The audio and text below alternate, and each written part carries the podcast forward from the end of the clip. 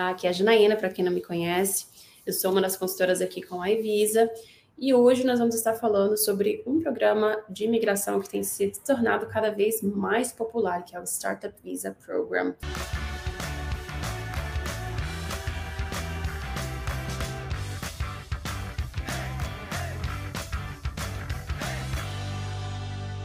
Comentário assim, inicial né, sobre Startup Visa. É um programa que foi introduzido alguns anos atrás, não muitos, e que veio, de certa forma, para substituir um programa de investidor que o Canadá costumava ter, né, alguns anos atrás, há mais de meia década atrás. Então, é um programa que é voltado para empreendedores com ideias, ideias de negócio ou negócios né, já operacionais, que têm um perfil inovador. O grande diferencial desse programa, comparado com algumas outras opções que nós temos também para empreendedores, é que ele vai exigir que você tenha o aval, a participação né, de uma organização canadense, né, a validação, o endorsement de uma organização canadense. Essa organização pode ser um grupo de investidores, né, um investidor anjo ou uma incubadora de negócios. As incubadoras, elas tendem a ser a opção mais popular para quem ainda está começando, para quem ainda está em fase ali de o negócio ainda está no papel, de a ideia ainda está no papel, né, ainda está desenvolvendo ali na, nas etapas iniciais uh, do negócio. Né? Então, as incubadoras, o papel delas é te ajudar, exatamente te ajudar a, a crescer, estabelecer esse negócio no Canadá. Então, antes mesmo de que você consiga colocar o dossiê, montar a sua aplicação, ah, você precisa estar trabalhando, participar de um workshop com uma dessas organizações designadas. Essas organizações já são pré-definidas pelo governo, né? Então, não são não é qualquer organização que pode participar. A gente tem uma lista de, de, instituições que já foram designadas e a Evisa já tem um relacionamento com muitas delas, né?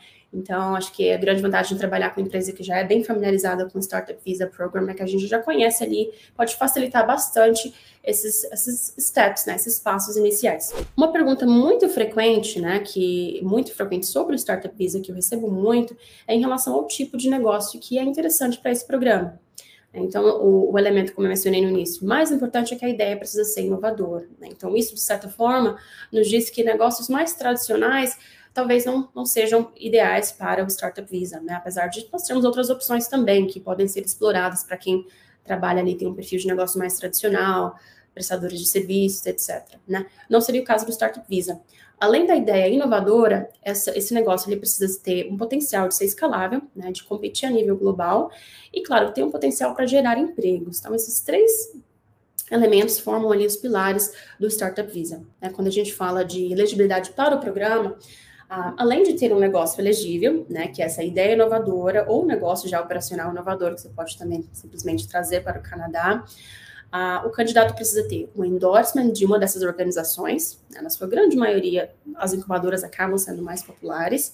Ah, o período ali de, de, início de preparo, né, de fechar o contrato e começar a trabalhar nessa, nessa aplicação, ah, e receber o endorsement varia bastante da sua da natureza da sua ideia, da natureza do teu negócio e da incubadora com qual você está trabalhando. Né? Diferentes organizações vão ter diferentes programas que vão envolver ali time frames diferentes. Claro, depende muito também da maturidade do seu negócio. Para quem ainda está no papel, pode ser que leve um tempinho mais para você colocar a sua ideia na prática, mas para quem já está operacional, esse período ali de incubação pode ser bem, pode ser muito mais acelerado.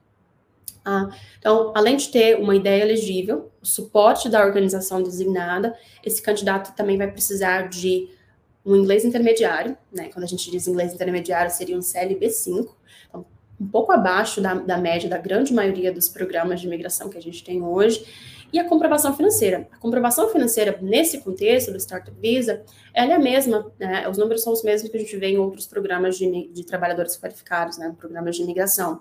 Um, essa comprovação financeira ela é relacionada ao aplicante, ao candidato e à família, né? Não está necessariamente relacionada à ideia em si. Né? Muita gente pergunta ah, qual é o capital que eu preciso para trazer minha ideia para o Canadá, né? Para iniciar, trabalhar com esses incubadores.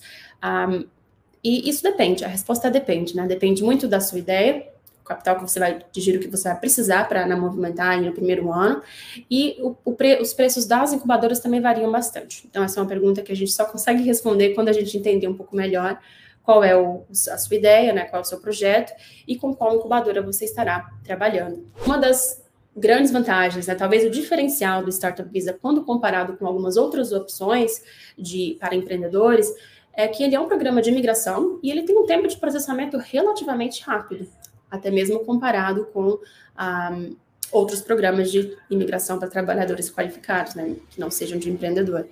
Ah, o tempo médio ali varia de um ano e meio a dois anos, né?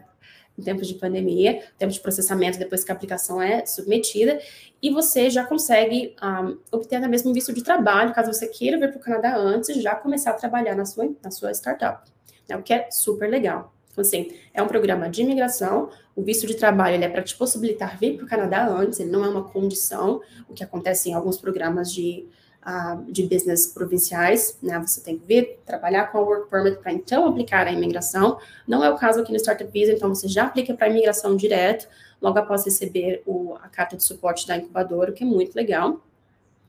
E você, claro, pode seus dependentes, né, cônjuge e, e, filhos dependentes já estão inclusos, e o projeto e o programa prevê até cinco parceiros em um mesmo, em um mesmo projeto, em uma mesma ideia, o que é muito legal. Claro, nosso time de consultor está também à disposição para fazer uma consulta mais personalizada, falar sobre a ideia em particular de cada um.